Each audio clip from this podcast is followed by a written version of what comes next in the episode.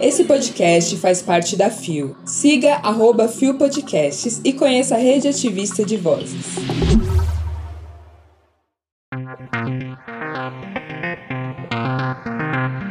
Jupe do Bairro fala sobre representatividade, carreira e política.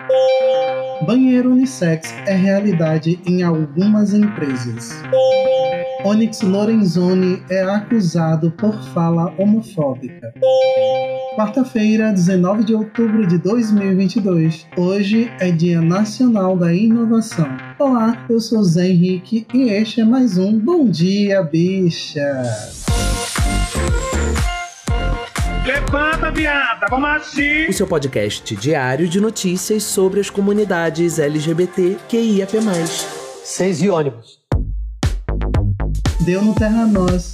Não falo por todas as travestis, nem por todos os corpos pretos, diz Jupe do Bairro. Publicado em 10 de outubro de 2022 por Beatriz Lourenço. Jupe começou sua trajetória na arte ainda na adolescência, época em que sentimos a necessidade de pertencimento e da busca pelo nosso lugar no mundo. Era uma espécie de terapia barata. Escrevia para me ouvir e, com isso, fui entendendo que corpo era mente e que, a partir dali, poderia me sentir pertencente a algo. Revela. O sonho cresceu e, ao se juntar com a artista Linda Quebrada, nasceu o disco Pajubá, que rendeu sua primeira saída do país e o filme Bicha Travesti. Mas só em 2020 é que nasce seu primeiro álbum solo, Corpo Sem Juízo, que além de contar sua vivência como mulher trans da periferia, questiona o lugar de corpos dissidentes na sociedade. Um exercício que tenho feito com o meu público é trazer a importância da construção de pensamento conjunto. Não trago verdades absolutas, mas pensamentos que precisam ser construídos, diz. Se a gente falar a fundo sobre representatividade, não represento ninguém além de mim mesma. Não falo por todas as travestis, nem por todos os corpos pretos. Isso também é uma forma de o capitalismo desumanizar a gente. Ao falar sobre política, a cantora acredita que tem experimentado a raiva e ela, diferente do ódio, pode ser transformadora. Isso porque ela é gerada a partir da revolta, da não contemplação e da insatisfação. Acredito que estamos vivendo tempos pessimistas e acho que está tudo bem, mas não podemos ser derrotistas. Reflete. Precisamos voltar a falar e pensar o futuro como extensão do presente, mas sem entregar os pontos. Gente, Jupe tem um trabalho incrível e daqui amamos saber de tudo sobre ela. Poderosíssima como a espada de um samurai. Inclusive, eu vou deixar a indicação do podcast Transmissão, que era apresentado por ela e por Lina. E o último episódio é lindo e é cheio de amor também. Para que ouvir as vozes de Jupe e Lina sempre deixam o nosso coração bem quentinho. Exatamente. Na matéria, Jupe ainda fala sobre o sentido da música na vida dela. Ela fala também da relação com Lina e também faz algumas reflexões sobre as letras e como é o processo criativo dela. Lembrando que para conferir tudo isso, o link da matéria está na descrição. Deu na Folha de São Paulo.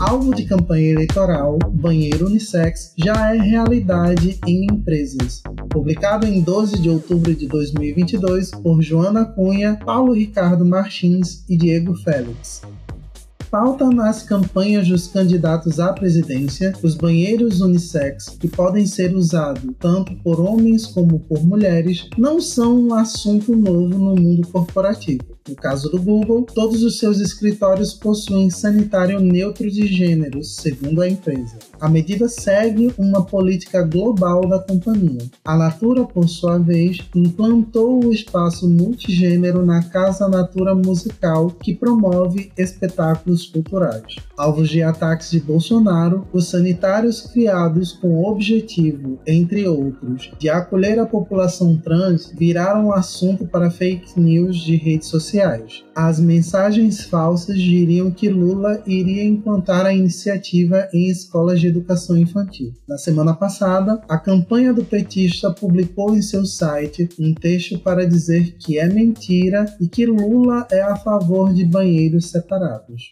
Ai, Eu tô cansada! Aí você chega num bar de interior e normalmente é um banheiro só pra todo mundo. Mas as gatas ficam nessa de achar que o peru vai cair, porque vai nascer uma enorme macaxeira no meio da chota se dividir a porra de um banheiro.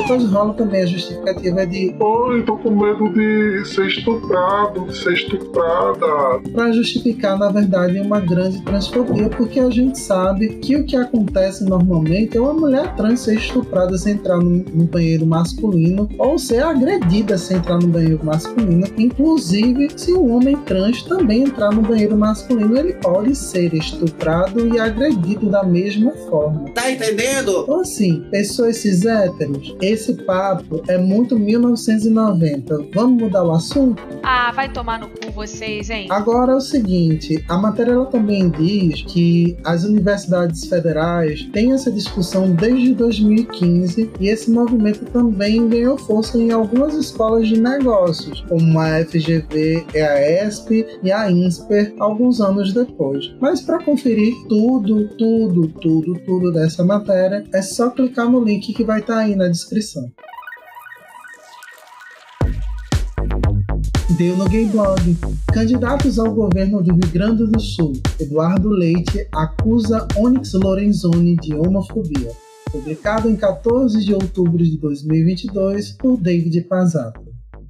Candidatos ao segundo turno pelo governo do Rio Grande do Sul, Onyx Lorenzoni PL, e Eduardo Leite, PSDB, realizaram nesta sexta-feira, 14, um debate na Rádio Gaúcha. O confronto ocorreu um dia após o início da campanha de rádio e TV neste segundo turno. Logo nos primeiros minutos de debate, Leite citou a propaganda eleitoral do adversário transmitida na última quinta-feira, 13, em que Onyx prometeu que, caso eleito, os gaúchos teriam um governador e uma primeira-dama de verdade. Leite, que se declarou gay no último ano, enquanto governava o estado, questionou Onyx sobre o que ele quis dizer com a frase no horário eleitoral. O que o senhor quis dizer com isso? Que todas as outras primeiras damas foram de mentira ou foi realmente uma insinuação homofóbica? Perguntou o ex-governador. Em resposta, o ex-ministro de Jair Bolsonaro PL, disse que Leite estava tentando se vitimizar. Acalma teu coração, não tem nada disso. Isso é falsa polêmica. Respeita tua escolha. Todos que. qualquer escolha é respeitada. declarou Onyx. O Tucano, então, disse que essa não seria a primeira sugestão do ex-ministro neste sentido. O que sempre disse é que um homem de verdade cumpre sua palavra. Só isso. Tenho esposa, família, defendo a família. Minha esposa é uma mulher de verdade porque tem compromisso com o próximo. Respondeu Onyx ao ex-governador gaúcho. Durante o debate, o candidato do PSDB ainda afirmou que acionará o ex-ministro na justiça. Os candidatos discutiram brevemente, com Onyx dizendo que Leite estaria cometendo um crime ao acusá-lo de algo que não cometeu. Isso foi o senhor, um grupo de apoiadores que quiseram criar um fato. pontuou o candidato do PL.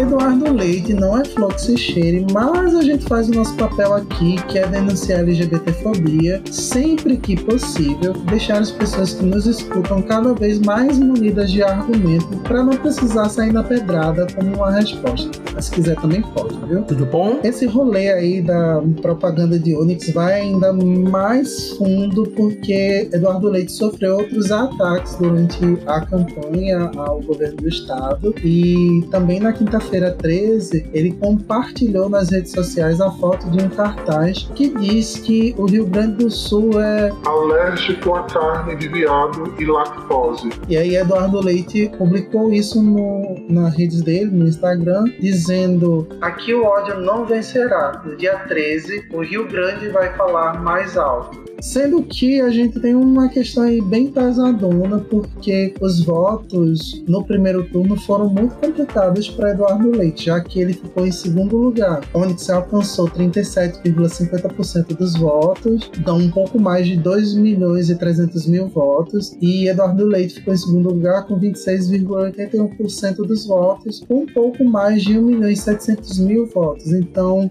a disputa ainda está meio complicada. E como o Eduardo Leite não é a melhor pessoa do mundo, muita gente ainda também tem uma questão para seguir, né? Uns problemas para querer votar nele de novo. Porém, há uma probabilidade do Rio Grande do Sul não querer Onyx Lorenzoni. Eu acredito na graça e na fé em alguma entidade aí que não vai permitir que ele seja eleito governador do estado do Rio Grande do Sul, porque o estado já é totalmente quebrado e vai ficar ainda mais quebrado se uma criatura dessa assume. Que merda, hein, gente? Para você conferir tudo isso, o link da matéria está na descrição. Chegamos ao final de mais um Bom Dia Bicha. Ai, gente, eu ainda tô na vibes Lulis debochado no debate com Bolse. Aquilo me alimentou por uma semana inteira e deu um fôlego muito grande para continuar acreditando que vamos fazer exatamente como o Lulis profetizou e dar de presente para ele a volta de Bolse para casa. E meu presidente é Lula. E vamos que vamos, que a semana só está na metade. Porra! Bom Dia Bicha tem identidade visual, edição e produção de Rod Gomes, idealização de GG, pesquisa e roteiro de Zé Henrique Freitas, que também apresenta juntamente com Nara Lívia, Rod Gomes, Isa Potter e Bia Carmo. O programa integra a Fio Podcasts. Conheça os outros programas da Rede Ativistas de Vozes e não deixe de nos visitar e de nos seguir nas nossas redes sociais. Os links para as redes e para as matérias que você ouviu neste episódio estão na descrição. Amanhã tem mais Bom Dia Bicha a partir das 6 Seis com Isa Potter. De resto, é o recado que vocês já sabem. Estou nas redes sociais pelos links que estão aí na descrição. E se quiserem, estou lá no Visão Voador falando muita coisa caricata, gostosa e séria também. E nesta quinta-feira tem episódio especial, contos de nossos ouvintes sobre momentos muito toscos, meio terroristas, meio terror, meio assustador, fantasmas, essas coisas. Porque, enfim, outubro é Halloween. Então, se quiser curtir, se gosta de um assunto assim, meio bizarro, meio fantasmagórico, chega lá. Nos encontramos na próxima semana. Um beijo para todos. Fui!